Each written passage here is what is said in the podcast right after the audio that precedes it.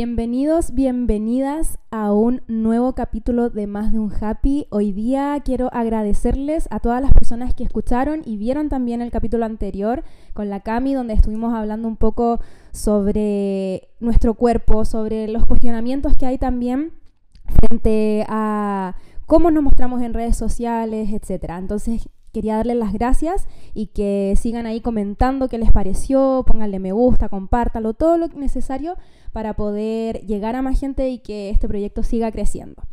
Hoy día tengo a una invitada muy especial. Nos conocemos hace 15 años aproximadamente. Éramos compañeras en el colegio. Eh, dato freak, un dato así como freak, estamos de cumpleaños el mismo día. Tenemos el mismo segundo nombre, creo también. Y nuestros apellidos también comienzan con las mismas iniciales. Así que es como una conexión ahí extraña y nada, eh, estoy muy contenta de tenerla, de verdad, muchas gracias por querer participar. Hace rato que querías participar, me habías dicho hace mucho tiempo y por fin se da la instancia. Yo quería que ya esto fuera como más presencial, porque el podcast, como ustedes saben, lo había estado grabando en la pandemia, eh, solamente como desde mi casa, ¿cierto? Y hoy día tengo el agrado de tenerte aquí por fin. Eh, preséntate para que la gente te conozca, cuenta un poco de ti y comenzamos. Hola, soy Lili. Eh, soy nutricionista desde el 2017 aproximadamente y no sé qué contar de mí. Amo a los perros, amo a los perritos. Eso es lo máximo que puedo contar de mí ya, en este momento. En este momento. Sí, no se me ocurre nada más. Bueno, eh, nosotras nos juntamos a conversar un poco, ¿cierto? Para saber de qué íbamos a hablar. Y mm, en ese momento habíamos quedado en un tema, sí. pero lo cambiamos. Así es totalmente radical nuestro cambio porque creo que también es importante tocar este tema que vamos a hablar. Es un tema que les advierto para que todas las personas que están escuchando o viendo este capítulo si están pasando por algo así o si pasaron recientemente por algo así, eh, quizás eh, no puede ser tan bueno que lo escuchen o si también quieren escucharlo, eso va a depender de ustedes, pero les dejo la advertencia porque eh, sabemos que pueden tocar quizás algunas em, fibras sensibles, algunos momentos quizás un poco complejos. Em, hoy día vamos a hablar, mejor presenta tú, tú el tema, di más o menos de qué vamos a conversar. Bueno, hoy día, eh, de lo que conversamos con la Maribel el día que nos juntamos, supuestamente íbamos a partir hablando como del tema de por qué escogí ser nutricionista y hablar un poco como del tema de la motivación de los cambios corporales, pero en base como al respeto con uno mismo. Pero en ese proceso a mí se me ocurrió ofrecerle a la Maribel que podríamos hablar un poco sobre la violencia de género, específicamente de los hombres hacia las mujeres eh, y también eh, situaciones como de violaciones o de acosos sexuales y me ofrecí para contar mi historia porque siento que voy a estar hablando no solo por mí, sino que por muchas chicas más que puede ser que les haya pasado esto también. Exacto. Bueno, entonces por eso les quería dar la advertencia antes de que escuchen el capítulo, así que queda ahí a criterio de ustedes si lo escuchan o no. Bueno, obviamente la idea es que lo escuchen. Sí. Eh, ¿Por qué decidiste contar hoy tu experiencia? Yo creo que decidí contarlo porque comúnmente cuando hay juntas de amigas, eh, una cuenta algo, random. Oye, me pasó esto con este chico y al final sale otra y dice, oye, a mí también me pasó. Y al final puede ser un grupo de 10 mujeres y de las 10 a las 10 les pasó algo específico con algún hombre. Obviamente no siempre va a ser el mismo hombre, algunas veces sí. Algunas veces sí, sí. Ya, pero comúnmente se genera que todas las mujeres en algún momento de nuestras vidas hemos vivido alguna situación o de acoso o eh, ciertas situaciones que pudieron haber puesto en riesgo nuestra vida sexual, ya en base a hombres que nos han intentado violar o que de por sí nos han violado. Exacto. Entonces, yo creo que es como súper necesario eh, hablarlo en el sentido de una persona que lo pudo vivir y que me siento como con la capacidad de poder expresarlo, porque es un trabajo que lleva años en mí, no es algo que yo dije, ah, ya voy a hablar esto que me pasó ayer, no, es algo que lleva años en mí y yo creo que va a servir bastante como para, para que más mujeres se sientan acompañadas en esto, porque las situaciones de abuso o de acoso van muy ligadas a la vergüenza. A la vergüenza que nosotras podemos sentir y incluso, bueno, esta culpabilidad que nos, han hecho creer.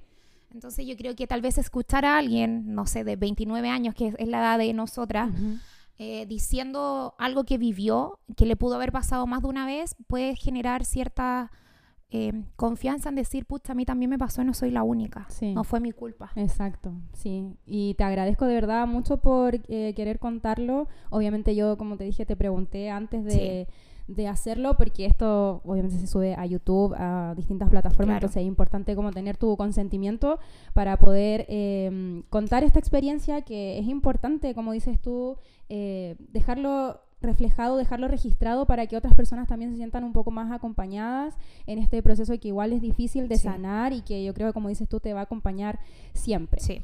Eh, bueno, también eh, siguiendo con como las preguntas, ¿Cómo crees tú que ha interferido esto que tú viviste o las situaciones que viviste, quizás no fue solo una, quizás fueron más de una, en tus relaciones eh, quizás eh, amorosas o mm. de amistad, etcétera?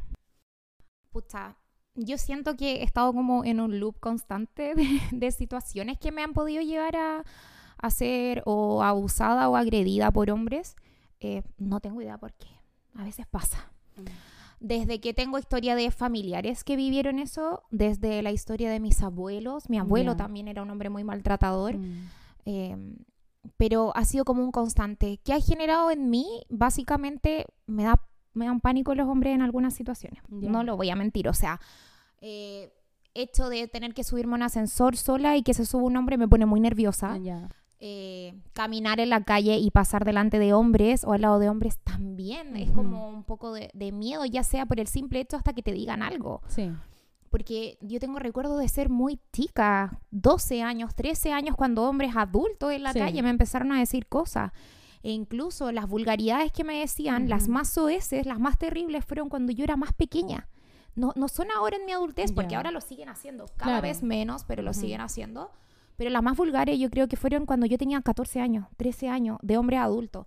Entonces eso también ha generado que pasar por delante de hombres también me afecte. Y en el tema como de mis relaciones de pareja, por ejemplo, haber vivido una relación de, mm, violencia, me generó ser violenta también. Me generó ser súper violenta porque lamentablemente cuando uno está en una relación violenta, donde, cuando se vive ya violencia intrafamiliar, eh, uno igual se pone violento. Sí. Inconscientemente. Es que empiezas como a normalizar esa cosa. Exacto, te normalizas y mucho de eso es eh, defenderte. Sí. Defenderte. Entonces, en algunas ocasiones, cuando ya la persona te está violentando psicológicamente, físicamente, monetariamente, eh, lo único que te queda es como lo físico un poco también. Entonces, pudo, pudo ser de que a mis relaciones posteriores a esa, eh, se generó esa sensación de ser súper violenta en situaciones donde yo sentía que podía perder el control o situaciones donde yo podía sentir que me estaban pasando a claro, como más vulnerable. Exacto, donde estaba más vulnerable, donde me, me sentía dañada, mm. afectada. Eh, generaban que yo actuara de una forma más violenta, no sé, tratar de pegar, no sé, como un manotazo, ¿cachai? o un arañazo, violencia física. Y de verdad fue como una reacción como aprendida. Sí. Fue aprendida, o sea, no nunca fue con una necesidad de querer ser violenta con el otro, sino que fue como algo aprendido de eh, defenderme, literal. No puedo decirlo de otra manera, porque obviamente después de, hacer esta defensa, por ejemplo, de pegar un manotazo o un arañazo, venía la culpa. Claro, ¿por qué hice esto? hice esto? ¿Por qué hice esto? Bueno, o sea, estoy repitiendo un patrón. Yo no soy así. Yo no soy así. Al final estoy siendo violenta y, y era como inevitable. Necesité mucha mm. terapia para poder resolverlo. Hasta el día de hoy es algo con lo que lucho, porque mm. puede ser que ya no sea violenta con el otro, pero trato de ser violenta con algo. Entonces, por ejemplo, le puedo pegar a la pared o puedo enojarme, ¿cachai? Así como, ¡ay! Como muy molesta.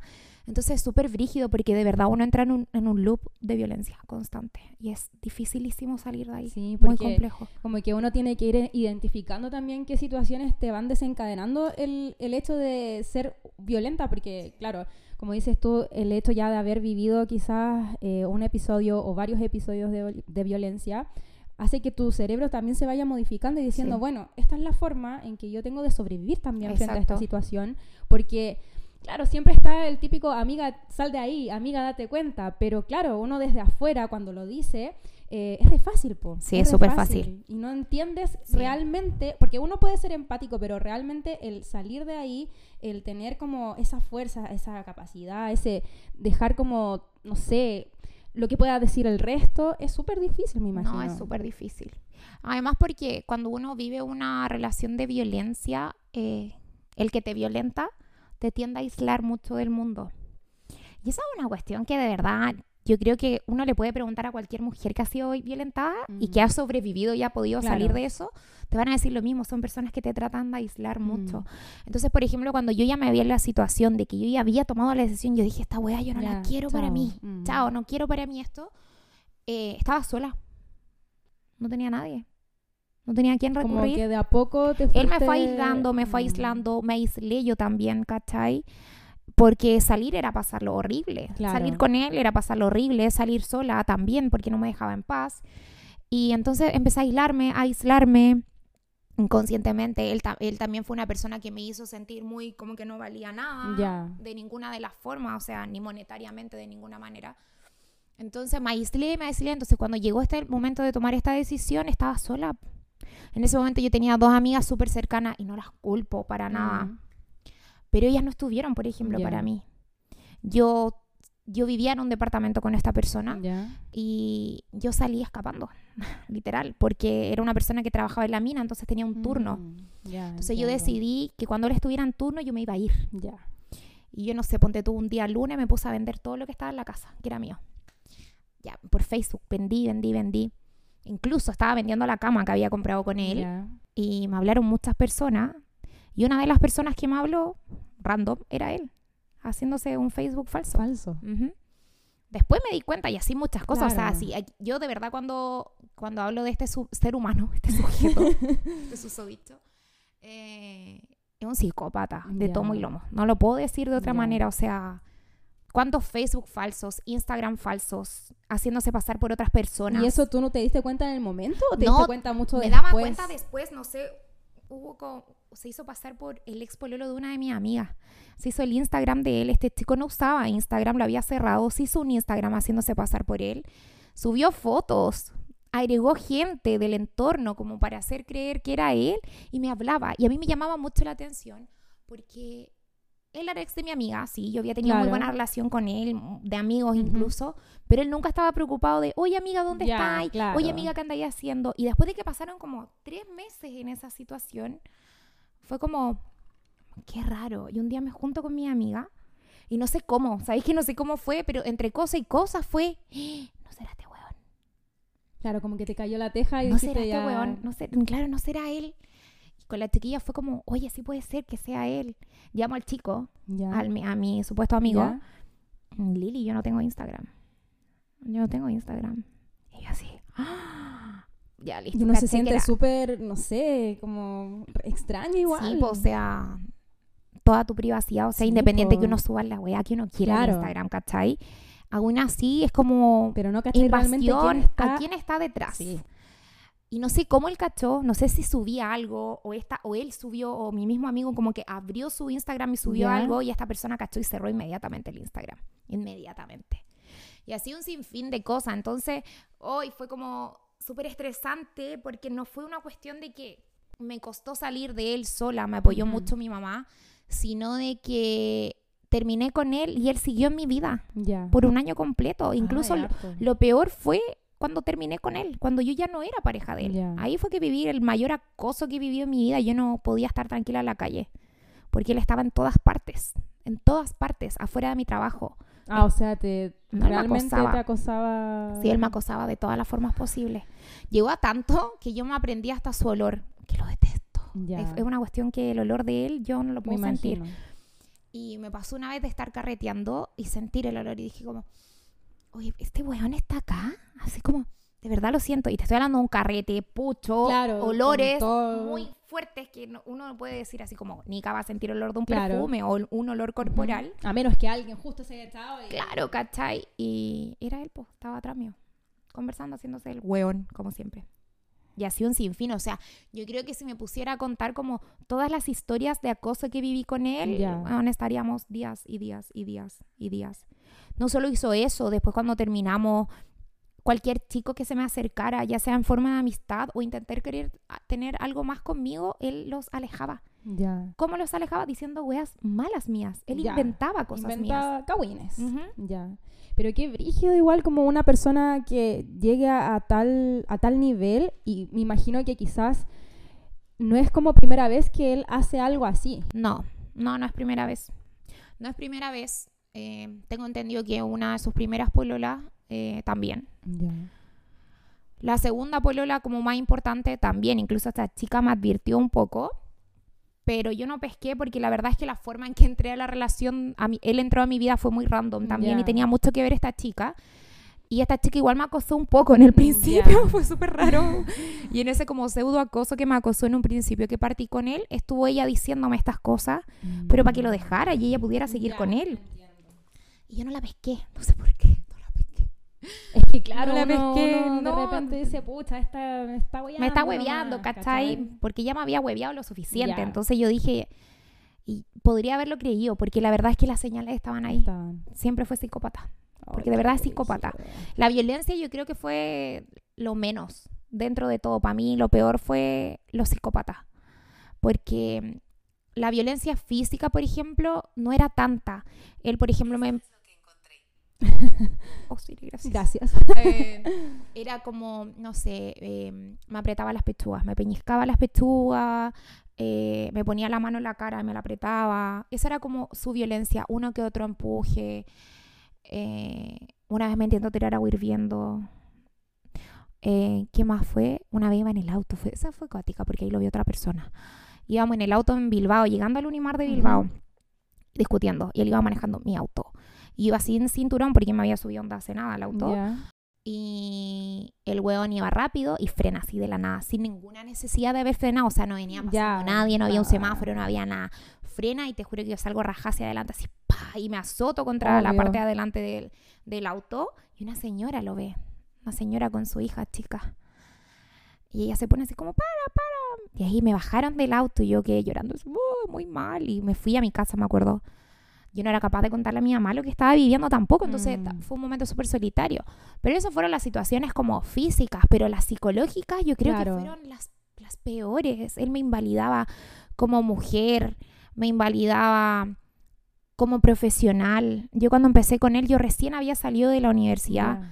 Entonces, mi primera experiencia laboral eh, la partí con él y él me decía que yo era una pobre hueona, que lo que ganaba era una mierda y que nunca iba a salir adelante sola sin él, porque mira la caga de plata que ganáis. Y a mí de verdad me dolía porque... Obvio, pues si es una persona con la que tú estás en una relación que amas, es como que alguien que te diga eso, puta, o sea, mm. ¿quién soy? O sea... Además que mm, como el proyecto que yo tenía de mí y que alguien me dijera, oye, eres una huevona que no gana nada, ¿cachai? Me afectaba mucho porque si yo lo pienso al día de hoy, yo creo que jamás estuve enamorada de él. Ya. Sinceramente, jamás. No, jamás estuve enamorada de él. ¿Qué hueva viví con él? No tengo idea, no sé si fue, no sé, no, no, tengo ninguna razón, porque de verdad en un principio me trató mal, o sea, tengo recuerdos de estar las primeras veces con él, ya está decidosa me trató alguna vez como para maltratarme simplemente porque por mi anterior pololo, ya. mi anterior pinche como a él no le gustaba y para él todos eran unos flightes menos él. Todo era unos ordinarios flightes que no valía la pena ¿cachai? Eh, yo era sido sapo porque me había metido con un hueón ordinario yo era sidosa y me, me gritaba ah hueón sidosa y la wea una vez en un motel no porque al principio no íbamos a ningún lado entonces fuimos a un motel me acuerdo que me gritó que era una acidosis y me tiró un, un, vaso de vidrio en la cara, el típico vaso como de, de la disco, así como transparente. Me lo tiró, gracias a Dios, a todos los santos, no sé. Eh, la wea llegó como al, arriba mío. Ya. Se reventó no te llevó no te llevó en la cara. Pero eso fue de un principio. O sea, no es que yo te pueda decir, no, es que sabes O sea, estaban ahí todas, todas, todas, las, señales. Estuvieron todas las señales ahí siempre, todo el puto tiempo. Qué brillo. Pero no no me puedo culpar a mí misma, ahora que yo lo pienso, porque en un momento me culpé, así como mm, puta tan hueona, como tan hueona. Pero ahora es como, estos hueones te manipulan a un nivel que tú no te das cuenta. Y a veces, por ejemplo, me cuesta mucho que la gente que me conoce lo entienda y lo crea, mm. porque me dice, Lili, ¿qué onda? Tú tienes la media persona. Claro. Y tú eres terrible brígida, así como Sí. nadie te puede ni huevear porque no te gusta. Y yo sí, weón, pero son tan manipuladores. Te manipulan a tal nivel y te hacen sentir, Es que son psicópatas. Que no valen realmente. nada sin ellos. Ujú. ¿cachai? Que no vas a lograr ni una mierda si ellos no están a tu lado. Y ellos te aíslan tanto, como te Sí, po. decía, te aíslan tanto de todos que es como que da inserta Sí, él. O sea, yo partí con él 2017 y 2018 ya eh, yo sentía que la única forma de poder escapar de él era muriendo. Mi opción era suicidarme. Ay. Porque era la única, yo sentía que era la única forma que me podía librar de él. Imagínate llegar hasta ese, hasta ese punto, hasta Sí, pensar eso. Yo sentía que era la única forma, de verdad. Qué brígido. Mm. Y bueno, me imagino que, claro, es- ha sido todo como un proceso y mm, ¿qué, qué has hecho tú cuando ya dijiste, bueno, salgo de aquí y qué hiciste como para ir trabajando tu, tu seguridad también? Eh, empezar a, a decir, pucha, valgo esto como mujer, como profesional. ¿Cuáles fueron como esos primeros pasos que hiciste para decir, bueno, em, doy vuelta a la página, eh, a pesar de que esto, como dices tú, me va a acompañar, pero tengo que hacer algo, no me puedo Claro. quedar aquí. ¿Qué, qué fueron los primeros pasos que hiciste? La verdad es que al principio no hice nada, no Ya. voy a mentir. En 2018 no hice absolutamente nada. Me dediqué como a trabajar, me acuerdo que trabajaba mucho. eh, ahí me validé mucho como profesional Ya. trabajando, como que en ese sentido. Yo siempre he sido segura de mí como soy como un profesional y como persona, pero ahí yo me validé como trabajadora. 2019 yo empecé otra relación y no, ese año fue sí. Cuando yo colapsé, porque tuve que colapsar para ayudarme. Ya. No, no fue que dije, ah, me voy a ayudar. No, Claro. colapsé. Eh, el 2019, pasado fiestas patrias o al principio del- de septiembre, no, no me acuerdo, yo estaba con mi ex pololo que vivíamos juntos y un amigo de él. Y estábamos tomando copete. Ya. Y tomamos harto, harta chela y todo. Yo estaba cura. No tengo muchos recuerdos, la verdad. Pero ese día, eh, como que sufrí un lapsus de no sé, como que estaba confundida de- en el lugar Ya. que estaba, tiempo y espacio. Ya. Y me intenté suicidar. Ese día, mi ex pololo, una de las pocas cosas que le puedo agradecer a ese ex pololo que tuve, em, es que él me salvó de no haberme muerto. Porque ese weón me sacó del balcón. Porque Ya. yo tenía una pata al otro lado. Ya. Y yo vivía, no sé, en un piso 12. Literal. Ya. Y ahí fue cuando yo colapsé. Colapsé acuático. Y me hice la weona de nuevo. Hasta el Ya. 2020, pandemia. Eh, tuve como un contacto estrecho Ya. y me, en ese tiempo te encerraban dos semanas en la casa. Sí. Yo como vivía sola, yo tampoco vivía con él, me fui a la mierda. Hoy me fui a la mierda sola, te juro que colapsé. Ay, fue brutal. Y ahí empecé con terapia Ya. psicoterapia, eh, psiquiatra, medicamentos, que tomo hasta el día de hoy. Me diagnosticaron también de trastorno limítrofe de la personalidad, soy borderline. Eh, que al fin y al cabo ser borderline no es algo que... No es como la bipolaridad, que hay Ya. como que está como afectado ciertos neurotransmisores de nuestro cerebro, sino que muchas veces lo que nosotros vivimos generan que tengamos un, un desorden emocional. Ya. Entonces, dentro de toda la mierda que De todo- viví, todo de toda la mierda, ahí colapsé, po. Ya. Fui diagnosticada y empecé mi terapia, po. Y empezar a manejar mis emociones, po. Mm. Porque básicamente, claro, se- seguí viviendo, po. Seguí viviendo, seguí funcionando y en verdad no había visto nada, no había hecho nada. Entonces tuve que regularme emocionalmente porque estaba desregulada. Así me dijo mi psicóloga, tú tienes una desregulación emocional. Entonces tuve que aprender a sentir otra vez y permitirme sentir emociones. Porque mis únicas emociones que sentía era como rabia y pena. Nada Claro. más. No habían otras emociones. Y todas eran ligadas al llanto. Me daba algo de rabia, Claro. lloraba. Me daba algo pena, lloraba. Y si es que me permitía sentir pena. Porque lo único que hice fue como seguir adelante como un caballito de carrera. Ujú. Seguir funcionando, funcionando, haciendo cosas. Y la terapia yo creo que fue lo mejor que me ha podido pasar en mi vida. Yo hasta el día de hoy le agradezco a mi terapeuta que llegó a mí por pilates. por pilates. La conocí y yo me acuerdo que le pedí ayuda a ella que me atendiera y ella me dijo que no podía porque ya nos habíamos conocido por el pilate y la verdad es que nos llevamos bien, así como. Acércalo un poco más para aquí. nos matábamos de la risa y todo. Y yo no sé qué chucha, qué tan desesperada habré sonado, pero después me dijo, ya, pero Lili, ¿sabes qué? Veámonos un día nomás, así como para cachar qué onda. No sé. Y como estábamos en pandemia, tuvo que ser online. Y de ahí nunca más me dejó. Y ella me estuvo acompañando hasta este año. Ya. Hasta este año estuvo conmigo, ahora estamos en un receso porque pensemos que estuve de 2020 hasta ahora con dos sesiones a la semana. Ya. No hay bolsillo que aguante, punto uno. Exacto. Punto uno, lamentablemente la salud mental es muy cara en. Chile. Y punto dos, yo ya estaba chata. Necesitaba descansar un poco de la terapia. Y mi psicóloga incluso ya me lo dijo, Lili, ¿sabes qué? Yo creo que es momento de descansar porque es Ya. normal. Sí, po. Me dijo, es normal que pase que, que uno quiera como descansar de la terapia, del, Ya. del constante de estar hablando de Sí. las emociones y Exacto. todo. Porque igual de repente habían weas que no me pasaban nada en toda la puta semana. Claro. Y literal hablaba con ella así como mi día. Oye, mira, así fue mi fin de Ya. semana, ¿cachai? Mm. Bla, bla, bla. Y después cuando nos veíamos mitad de semana es como, así va mi semana. Y puede ser que tal vez salían algunas cosas que tal vez yo no le había prestado Claro. eh, atención. Pero nada más. po. Y ahí descansé. Y trato de todos los días trabajar en, lo- en base a lo que ella me dijo. Eh, bueno, estar médica Ya. también funciona bastante porque me mantiene mucho el ánimo, Ujú. me mantiene mucho la ansiedad igual porque no solo es el trastorno de la personalidad, Claro. sino que tengo trastorno de ansiedad generalizado porque obvio, tanta hueva, Ujú. entonces es aprender a convivir con eso, ¿cachai? En base como a las experiencias vividas porque a otros les toca más duro, de alguna Sí. u otra forma. Yo creo que todos tenemos vivencias, a Mm. todos nos pasan huevas. Sí. Lo que es diferente, yo creo que todos tenemos formas diferentes de afrontarlo. Sí, es verdad. Y a veces en esta forma diferente de afrontarlo, como por ejemplo quise yo hacerme la hueona y esconderlo, Ujú. yo creo que me afectó mucho más que tal vez haberlo vivido, haberlo Ya. sufrido, Ya. haber vivido el momento de mierda, así como fui violentada, Ya. eh, tuve que ir a los pacos, tuve que ir a un juicio, tuve que darme cuenta que los pacos valen una mierda, porque cada vez que los llamé por la orden de alejamiento no Nunca- llegaban los mm. hueones, no llegaban, o si llegaban no hacía nada, o si llegaban me decía, pero le pegó. Claro, o sea, por lo menos tenés Pero, que estar... claro, me- pero le pegó, es que yo no veo que Mm. le haya pegado. Sí. Y la amenazó de muerte, es que si no, no podemos hacer nada. Darme cuenta de eso también fue como Qué rabia. una rabia y uno entiende por qué nos matan.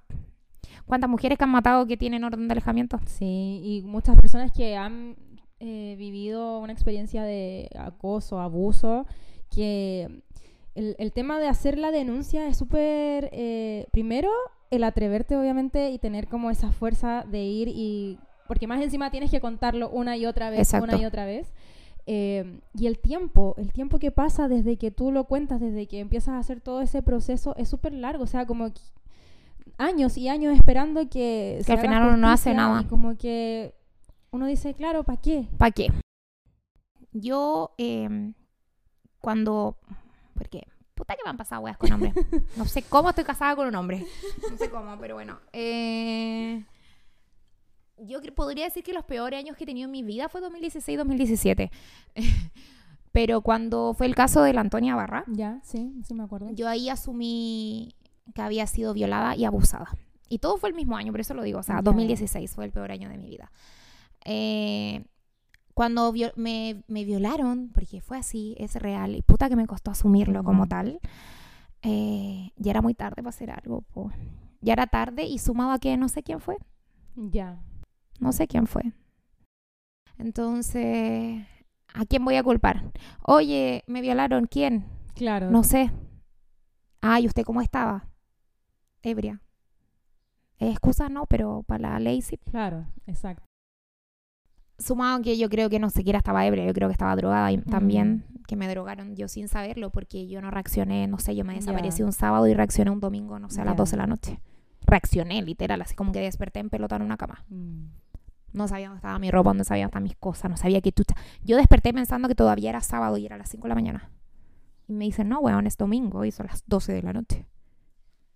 Qué ¿Cachai? rígido. Y eso es como algo que lamentablemente, y como que me da rabia como pensarlo, no es algo que solamente le pase a una persona, ha pasado muchas, Muchas veces. a muchas Es mujeres. recurrente y sigue pasando. Y sigue pasando y yo creo que va a seguir pasando Mm. porque no, no pasa nada. No hay consecuencia. po. No hay consecuencias, no pasa nada. Entonces, las weonas no están ni ahí, no les importa. Entonces, y creen, se creen con el poder de, de hacer lo que quieran con nuestros cuerpos, y esa es la wea. O sea, para llegar al punto de, ah, si hay alguien está que está ebrio, yo como mujer, y yo creo que tú igual, si yo veo Mm. un weón ebrio, por mucho que me guste el weón, jamás se me pasa por la puta cabeza intentar, no sé, tocar sus genitales. Exacto. Jamás. sacarle la ropa. Exacto. Jamás. Pero yo no sé qué pasa en la mente de muchos hombres que creen que porque cuando una está ebria pueden hacer lo que Lo que quieran. Independiente que uno les diga que no, porque el consentimiento también Es está como bien claro. infravalorado, porque no, tampoco entienden el no, porque yo, yo de, de ese lapsus de ese día, de esa noche, yo tengo un pequeño de recuerdo de que me tiraron a una ducha, me tiraron agua y de estar diciendo como que no. O sea, ¿te acuerdas Ese es de como el eso? único, el único lapsus que tengo, como de estar diciendo que no, ¿cachai? Entonces, no hice nada, no hablé por... Yo creo que de verdad fue cuando pasó lo de la Antonia Barra que yo lo asumí. ¿Y lo de la Mm. Antonia Barra cuándo fue? ¿2019? 2019, 2019, 20, 20, por sí. ahí. Yo recién asumí ahí que había sido violada, porque antes de eso, weón, la vergüenza. Yo me acuerdo que la vergüenza que sentí al otro día, porque yo ese día llegué a mi casa, mi mamá estaba más que la chucha, porque me, Me había desaparecido, claro. ¿cachai? Mi mamá, ahora que sabe la situación, eh, mi mamá se siente más culpable que la cresta. Y yo le digo, pero puta Ah, mamá, Es que ¿cómo iba a saber? ¿Cómo iba a saber? Sí, yo tampoco lo había como asimilado, Mm. porque si no te miento, yo ese día domingo, yo llegué todavía como media ebria a mi casa a las 12 de la noche, no, no sé cómo estaba. Pero el otro día cuando yo ya me ducho, y me duele ducharme, y me miro y veo moretones en, en mi, en mi pecho, en, en Mm. otras partes de mi cuerpo, y me pego como a la cacha, oye, qué chucha, pasó, pasó esto. Mm. Me dio una vergüenza grande, tan grande, y fue como... mm, Pasó esto, ya, pero fue mi culpa. ¿Por qué mierda? Es que ¿Por qué mierda tomaste tanto? Claro, ¿Por qué mierda no te fuiste a tu casa? exacto. ¿Por qué esto? ¿Por qué esto otro? Me culpé. Me culpé y lo callé y lo guardé y lo guardé y lo guardé hasta yo creo que fue el caso de la Antonia que me afectó caleta. Mm. Eh, y ahí fue como, weón, sí pasó esta weá. Es real, es real, asúmelo. ¿Puedes hacer algo? No, no puedo hacer nada ya. Porque tampoco sé quién fue.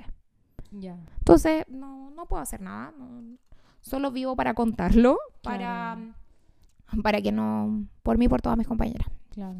Porque so- yo sé que somos muchas que nos ha pasado la misma weá. Sí, eso es como... Bueno, yo igual he conversado con, con varias mujeres. De hecho, ahora que estoy haciendo el podcast, igual he tenido la oportunidad de, de estar conversando con, con muchas personas.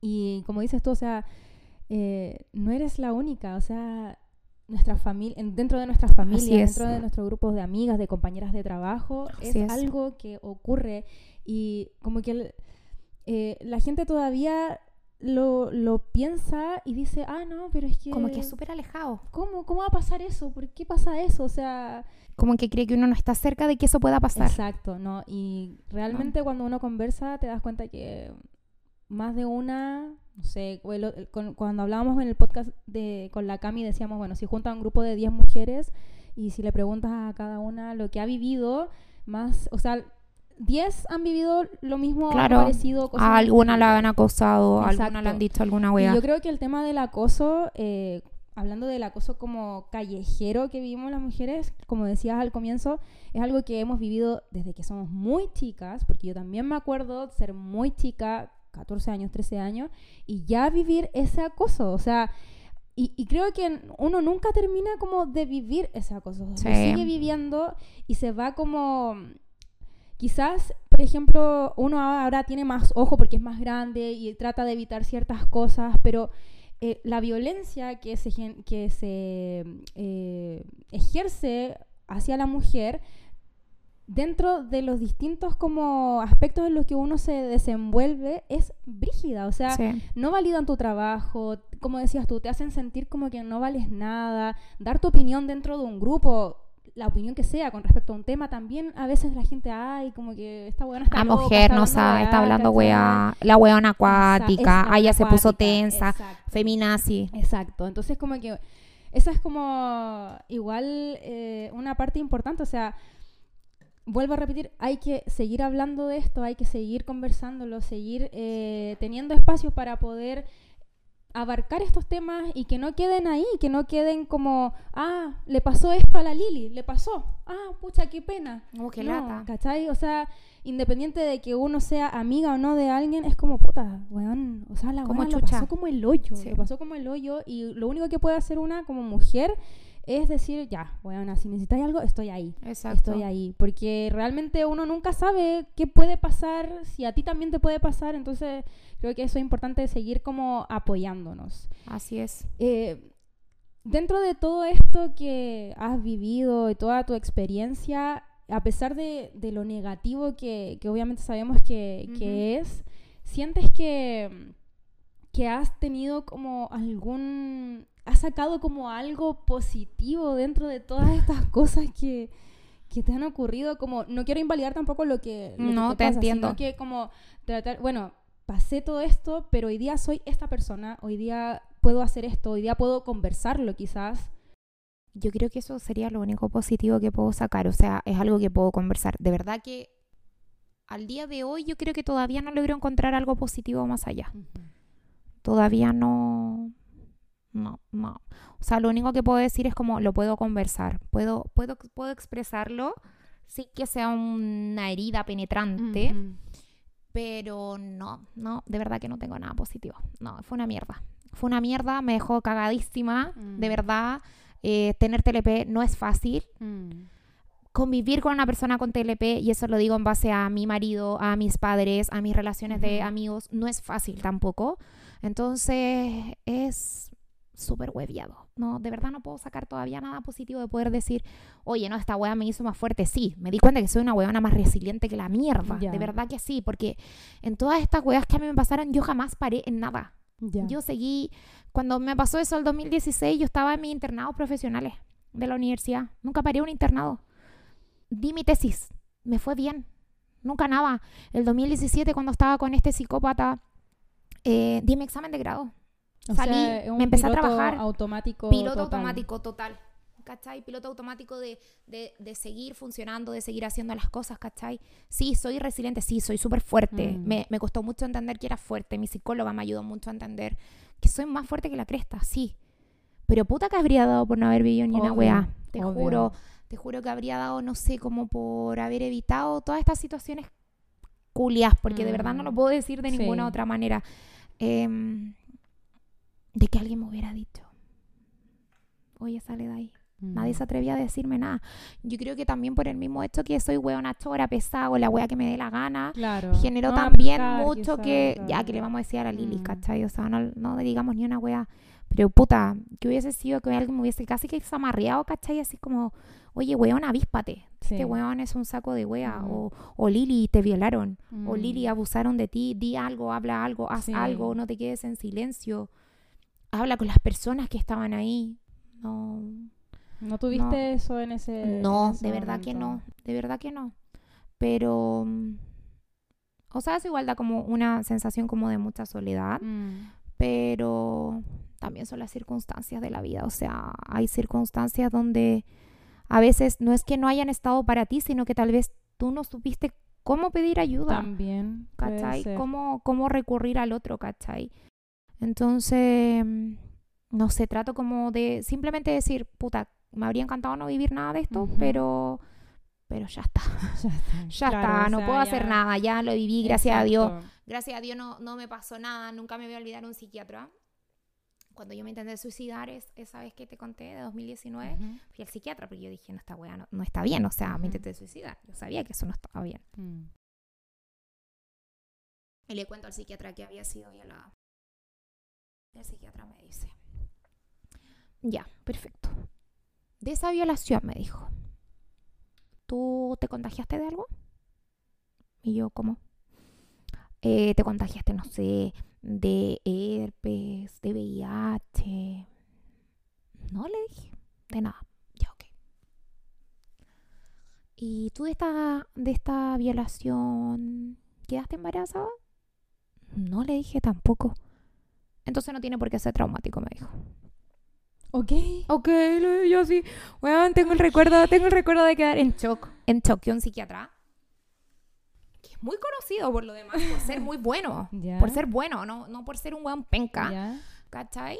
Eh, me dijera esa weá, o sea que si yo no me había contra si yo no hubiera contraído ninguna enfermedad, que si yo no hubiese quedado embarazada producto de una violación, mi violación entonces no era traumática. No era traumática.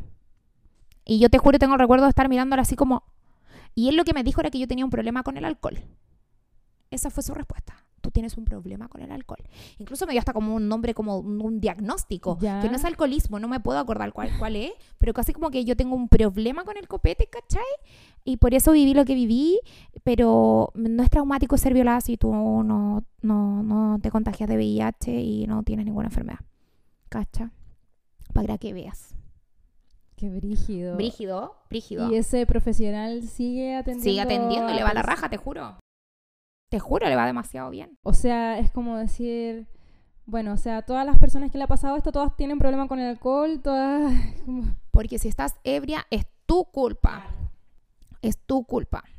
Básicamente eso fue lo que pasó. O sea, te juro que ahí yo me sentí atacada literalmente por el machismo. Obvio, obvio. Literal. El machismo me pisoteó en el piso y me dijo, por ebria te pasa. ¿Cachai? Y es súper raro porque mm, un día en, estos grupos como de Facebook estaban escribiendo así como necesito un psiquiatra porque viví una situación de abuso. Una chica pone. Y alguien pone el nombre de este psiquiatra. Y yo puse, yo no lo recomiendo porque él me dijo que mi violación, si no había pasado esto y esto, no valía. Y la chica, una chica abajo comienza, dice, oye, ¿sabéis qué? Eh, yo sí fui violada, pero él jamás me dijo eso. Nunca lo vio de esa manera. Entonces yo digo, ¿será porque mi historia tiene que ver con el copete? ¿Será que mi historia tiene que... ¿Qué, chucha? Mm. ¿Cuál será, cuál, se, cuál fue mi diferencia entre esa chica y yo? Claro, ¿cuál es el criterio que ¿Cuál es el criterio que tú estás que, tú estás utilizando para poder decir esto sí, esto no? Mm. Así, aquí sí es traumante, aquí no es traumante, aquí no importa. ¿Cachai? Entonces, imagínate, después tener que conversarlo con otras personas para que me vuelvan a decir, porque además siempre estaba ese miedo y esa vergüenza de que me dijeran, pero es que huevona, pero es que está ahí curada. ¿Cuánto te Podría haber tomado un poquito menos, pues huevona, o sea, ¿qué onda? Pues controla el copete y es que chucha, weón, no sale literal, puedo estar tirando el piso, pero, eso no te da derecho a no tocarme ni un pelo, nadie me puede tocar, o sea, no.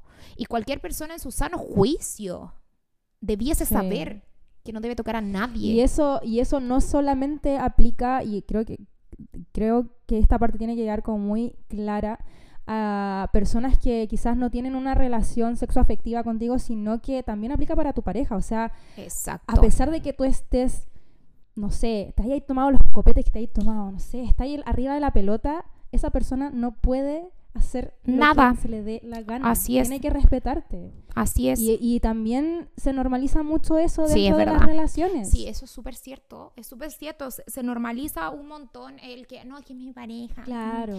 Pero bueno, si tú le dijiste que no querías tener sexo y te obligó a tener sexo, te está violando. Eso es violación. Porque no hay consentimiento.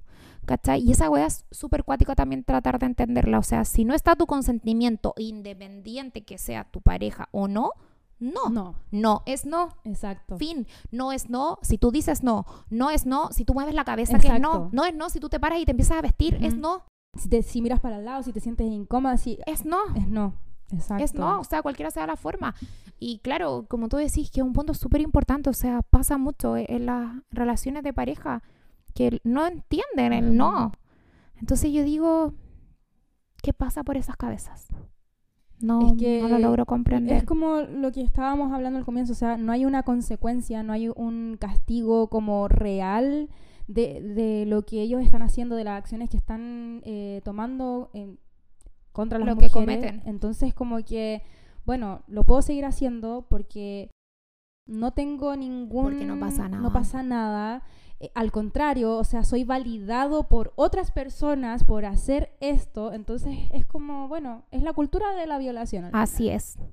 Claro, es la cultura de hueón cachetón. Ah, te comiste esta mina. Ah, tiraste con esta mina. Ah, te creí la raja. Ahora, ¿bajo qué circunstancias tuviste relaciones con esta mujer? ¿Cachai? Para creerte tanto el cuento. Exacto. Y ahí literalmente habrá, habrá otro, abre otro tema, que es que el otro día lo subí incluso a mi Instagram, de un saco de pelotas. que puede ser que tipo 2019 o 2018, pinché con él, te juro, tres besos con cueva, si es que nada más. Después me entero de una fuente muy cercana que el weón andaba diciendo que habíamos tenido relaciones sexuales. O sea. ¿A él no le pasaron eh, esa parte en el colegio? No hay que mentir, no se usa mentir. tu vida no es un libro para que tú inventes cosas. No, tu vida es la realidad. Weón diciendo que había tirado conmigo, que la wea aquí, no sé, casi que me dio vuelta en el aire, no sé, ¿cachai? Y es como, ¿por qué? Claro. ¿Por qué? Y nuevamente caemos en la misma wea. A mí jamás se me ocurriría inventar que me metí con un huevo. Exacto. Porque qué fin. Claro. ¿Qué, gano tiene? yo con ¿Qué eso? gano yo diciendo, oye, sí, me tiré al Juanito Pérez? Claro. ¿Qué gano yo? Nada. Nada, ¿cachai? Entonces lo mismo, o sea, ¿qué ganaba ese ser humano en andar diciendo, y ni siquiera es que se lo dijo a otro hombre, porque no sé a quién chucha más se lo habrá dicho, yo sé de una persona, pero esa otra persona fue una mujer. ¿Qué habrá ganado ese ser de decirle a esa persona, Claro. No es que yo tuve relaciones con ella? ¿Cuál es tu fin? De inventarlo. Y si hubiésemos tenido Claro. relaciones, ¿Cuál es la ¿por qué tienes que de decirlo? decirlo? ¿Cuál es, cuál es, cuál es tu fin? ¿Por qué la otra persona quisiera saber eso también? ¿Por qué? O sea, ¿qué, qué chuchas? Ah, ya, hola, me presento, me llamo Liliana Claro. y ese que tuve ahí me lo tiré. Eh, ¿Cacha? Oh, qué cosas. O sea, ¿qué le importa al otro, literalmente, tu vida Mm. sexual? O la vida sexual del otro. ¿Por qué lo andáis como exponiendo, cachai? O sea, imagínate si empezamos a hablar, no, es que yo con este, yo con este, o esta con... O sea, ¿qué me importa? Sí. ¿Por qué inventas? ¿Por qué te, eh, te crees con el poder de poder decir, de inventar, de que estuviste con alguien? Yo Eso- creo que Tampoco está bien.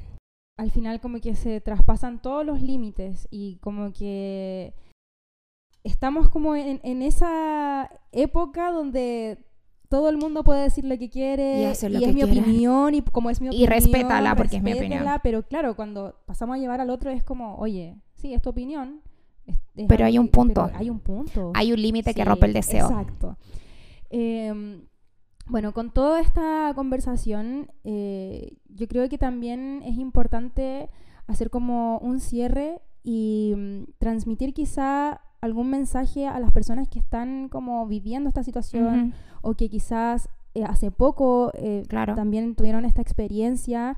Eh, ¿Qué le dirías tú a esas personas? O sea, como qué consejo quizás podrías decirle o qué mensaje podrías transmitirles en este momento que quizás no la están pasando tan bien y necesitan como ese, ese apoyo, esa red de apoyo también y no sé, ¿qué, qué les dirías tú? Yo creo que eh, lo único que podría decir, porque de verdad lo que a uno le pesa, no es tu culpa. Es lo único, no es tu culpa. No sientas vergüenza de algo que literalmente no tuvo nada que ver contigo. Porque no, no es tu culpa haber sido abusada, no es tu culpa haber sido violentada, no es tu culpa haber sido acosada. No lo buscaste, no lo, no lo planeaste, no, no decidiste hacer que, que lo hicieran contigo. Exacto. Entonces no es tu culpa, tenemos que quitarnos la vergüenza de que es nuestra culpa, porque eso es lo que nos avergüenza, Sí. es nuestra culpa y no es así. Tenemos que sacarnos de la cabeza que es nuestra culpa, porque no, es el otro. Es el otro el que falló, es el otro de que no tiene sus valores establecidos, es el otro que no distingue lo que está bien de lo que está mal. Entonces, yo creo que ese es el consejo más sabio que puedo dar, o sea, no es tu culpa. Sí, es difícil meterte eso en tu cabeza, pero se puede lograr. Y obviamente buscar ayuda Buscar ayuda. siempre buscar ayuda, o sea, independiente que uno diga, no, es que le conté a mi mejor amiga, sí, acá la mejor amiga está ahí para apañarte y ser empático contigo, pero tratar de buscar ayuda de un profesional, Sí. buscar la forma. Yo sé que es muy penca porque es muy caro, pero es la única forma porque el profesional te va a dar las herramientas necesarias, porque el profesional, el psicólogo es, es objetivo. La amistad siempre va a tener un grado de Exacto. subjetividad por el amor que uno siente por esa persona, el cariño, la preocupación. Entonces, no es tu culpa y no estás solo y no sola, busca ayuda. Y solo eso, porque de verdad es la única forma de no normalizarlo, sino de que asumirlo, entenderlo, comprenderlo, procesarlo, decir, esto está acá, vive conmigo, fue algo que viví, Exacto. me, mm, me encasilla como ser humano, me pone un, un le- cartel, Claro, un cartel. ¿cachai? Una letra escarlata diciendo que soy una weona suelta, no sé, ¿cachai? Como muchos podrían decir. Eh, no, no, no me encasilla en nada, no me cierra en nada, no dice nada de mí.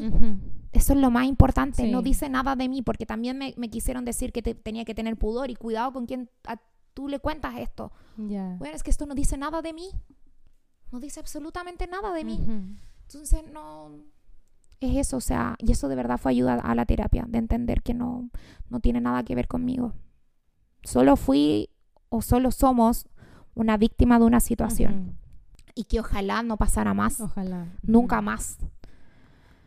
pero nunca sabemos lo que va a pasar, la sociedad va en decadencia, por desgracia. Sí, sí. Nosotras que vemos a jóvenes, Sí. sabemos cómo Yo se creo viene. que también eh, va como... O sea, todos tenemos un, un grado de responsabilidad eh, en, en ir cambiando como un poco estas acciones. Así es. eh, conversar con las personas, conversar con, con los hombres, con los niños que están en proceso de, de desarrollarse, de, Claro. ¿cierto? de experimentar ciertas cosas, de convivir con otras personas. Entonces, eh, los papás, las mamás, ahí tienen una, una gran responsabilidad de orientar de forma correcta a su hijo, a su hija, a su hija y que estas cosas vayan eh, desapareciendo, ojalá. Eh, sabemos que quizás falta mucho para eso, pero, pero tenemos que seguir haciendo el esfuerzo. No podemos quedarnos como con las manos cruzadas y decir, pucha, esto pasa y no hago nada. Y no hago ¿cierto? nada. Exactamente. No puedo quedarme de brazos cruzados, exactamente. Porque solo nos queda a nosotros educar. Y yo creo que esta es una forma de educar también. Por eso tenía la intención y quería participar. Y, y cuando pensé en esto dije, sí, porque esta es una forma de educar también. Porque tenemos a una persona que soy yo, que soy un ser humano, como tú, como todos, Ujú. ¿cachai? Que vivió, weas, de mierda, de perro, se podría decir, Ujú. ¿cachai? Y aún así, aquí estoy. Y no me siento culpable. Exacto. Ahora. Ujú. Trato de seguir viviendo en mi día a día, funcionando. Entonces es una forma de educar que sí se puede, que no tenemos que dejarnos llevar por nuestra mente que nos está diciendo que somos culpables o por el otro que nos va a tratar de avergonzar. Exacto. Entonces sí se puede, sí se puede, con mucho apoyo, con mucha ayuda, pero sí se puede, totalmente. Sí. Eh, bueno, ya para ir terminando, de verdad agradecerte por darte el tiempo de venir acá, de contar tu experiencia. Sé que quizás a veces no es fácil volver a contar todo esto. Eh, de verdad estoy muy, muy, muy agradecida por, por, por tu disposición y por tener las ganas también de participar del podcast, que eso Sí. también me pone muy contenta. Eh, espero que este capítulo les haya gustado, que lo hayan eh, escuchado con atención.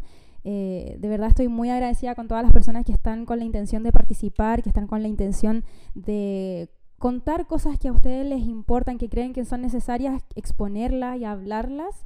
Eh, obviamente les voy a pedir que vayan a seguir el podcast en Instagram, en Spotify, que se sus- suscriban al canal de YouTube. Esto va a estar ahí, así que nada, muchas gracias a ti por estar, muchas gracias, a las personas que lo escucharon y salud y ojalá que Salud. se vayan erradicando estas conductas. Así va a ser, tengo toda la fe. Salud. Mm, qué rico. Está muy bueno. Ya.